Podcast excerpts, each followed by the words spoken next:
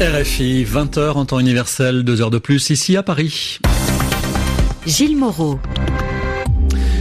Bonsoir à tous, voici votre journal en français facile présenté ce soir avec Céline Pellarin. Bonsoir Céline. Bonsoir Gilles, bonsoir à tous. Dans l'actualité, l'Allemagne à la veille des élections législatives, Angela Merkel et les conservateurs partent favoris demain face au Parti social-démocrate. Ces élections devraient être aussi marquées par l'entrée de l'extrême droite au Parlement. On en reparle dans un instant. En France, la mobilisation de la gauche radicale contre les réformes du président Macron.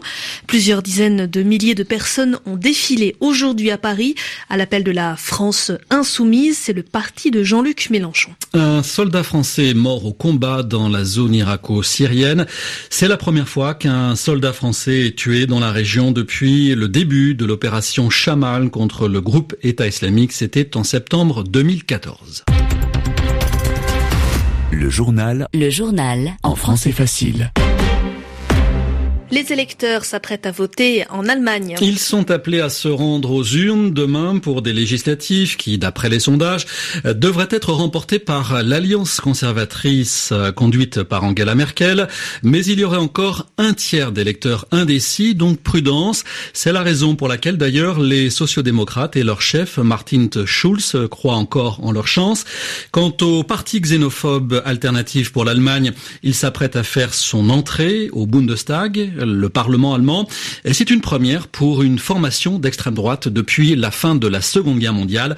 Nous retrouvons notre envoyé spécial à Berlin, Anissa El Jabri. Les réunions publiques sont encore assez clairsemées. Dans les rues, les sympathisants se font discrets au micro, mais peu importe pour l'AFD.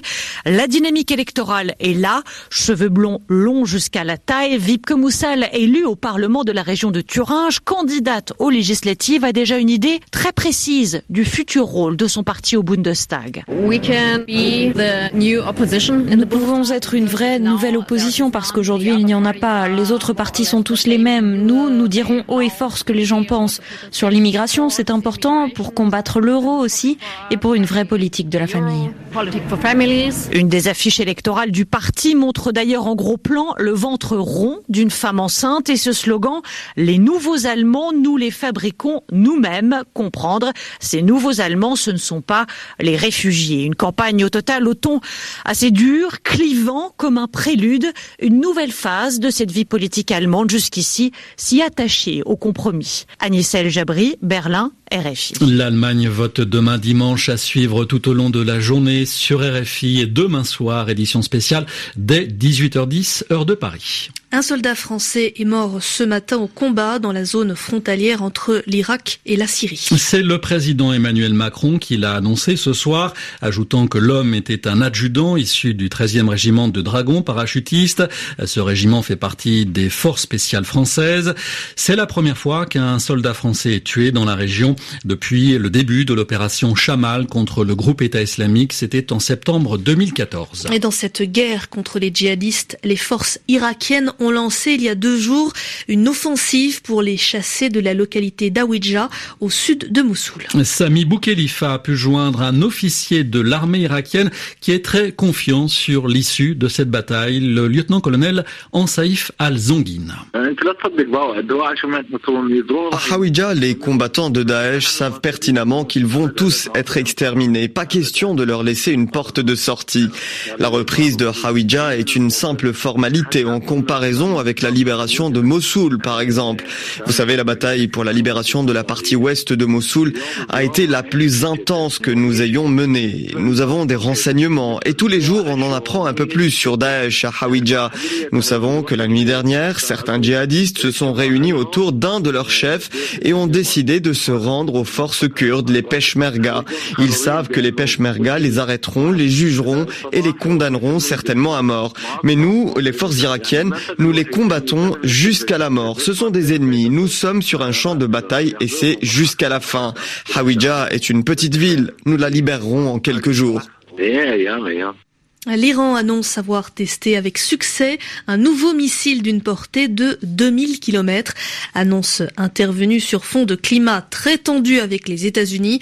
Washington menace de sortir de l'accord nucléaire de 2015. De leur côté, les dirigeants iraniens affirment que les missiles de leur pays ne sont pas conçus pour porter des têtes nucléaires. Notre victoire est à portée de main, déclare à l'ONU le ministre syrien des Affaires étrangères. Il en veut pour preuve, je cite, la libération d'Alep et de Palmyre, la levée du siège de Dérésor et l'éradication du territoire dans de nombreuses parties du pays. Devant l'Assemblée générale de l'ONU, ce ministre Walid al-Moualem a salué le rôle constructif de la Russie et de l'Iran, les deux grands pays alliés du régime de Bachar al-Assad. Le journal en français facile. Venons-en à la mobilisation de la France insoumise, le parti de Jean-Luc Mélenchon contre euh, Emmanuel Macron et ses réformes, en particulier celle du Code du travail. Ils étaient plusieurs dizaines de milliers aujourd'hui à Paris, 30 000 manifestants selon la police, 150 000 selon les organisateurs. Il y avait foule en tout cas, place de la République, pour écouter le discours de Jean-Luc Mélenchon, discours très offensif comme d'habitude. La bataille n'est pas finie, mais elle commence, a-t-il lancé à ses troupes. Les manifestants de la France insoumise ont défilé alors que les ordonnances réformant le Code du travail venaient d'être publiées au journal officiel.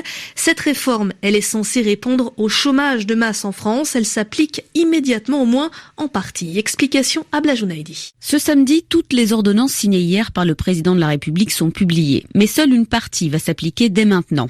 C'est le cas de la fixation d'un plafond et d'un plancher pour les dommages et intérêts accordés par la justice en cas de licenciement abusif. Une application immédiate aussi pour la réforme du télétravail. En revanche, d'autres mesures, comme la fusion des instances représentatives du personnel, nécessitent des décrets d'application. En ce qui concerne l'organisation et les moyens du comité social et économique, l'instance qui va fusionner les délégués du personnel, le comité d'entreprise et le comité d'hygiène de sécurité et des conditions de travail, le décret d'application fera l'objet d'une concertation avec les partenaires sociaux, a indiqué hier la ministre du Travail, Muriel Pénicaud. Faute d'avoir fait reculer le gouvernement en appelant à manifester dans la rue, les syndicats comptent bien peser sur la rédaction de ces décrets d'application, des décrets d'application qui seront publiés au plus tard le 31 décembre 2017 selon le ministère. Ensuite, pour avoir force de loi, les ordonnances devront être ratifiées par le Parlement. Le gouvernement espère qu'un examen à l'Assemblée nationale pourra commencer le 20 novembre prochain. Abla Jounaidi du service économique de RFI.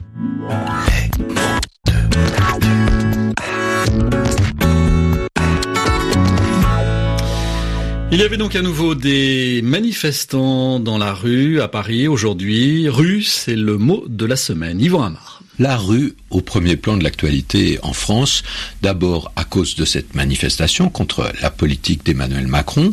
De nombreux Français mécontents ont défilé dans Paris et on parle de la rue aussi parce que Jean-Luc Mélenchon, qui est le leader de la France insoumise, s'oppose au président de la République et il a voulu lui répondre. Il y a quelques jours, Macron déclarait La démocratie, ce n'est pas la rue. Et Mélenchon lui répond aujourd'hui C'est la rue qui a abattu les rois, les nazis, le plan Juppé et le CPE. La rue qui a abattu les nazis, c'est un peu bizarre, mais il faut quand même se demander de quelle rue on parle.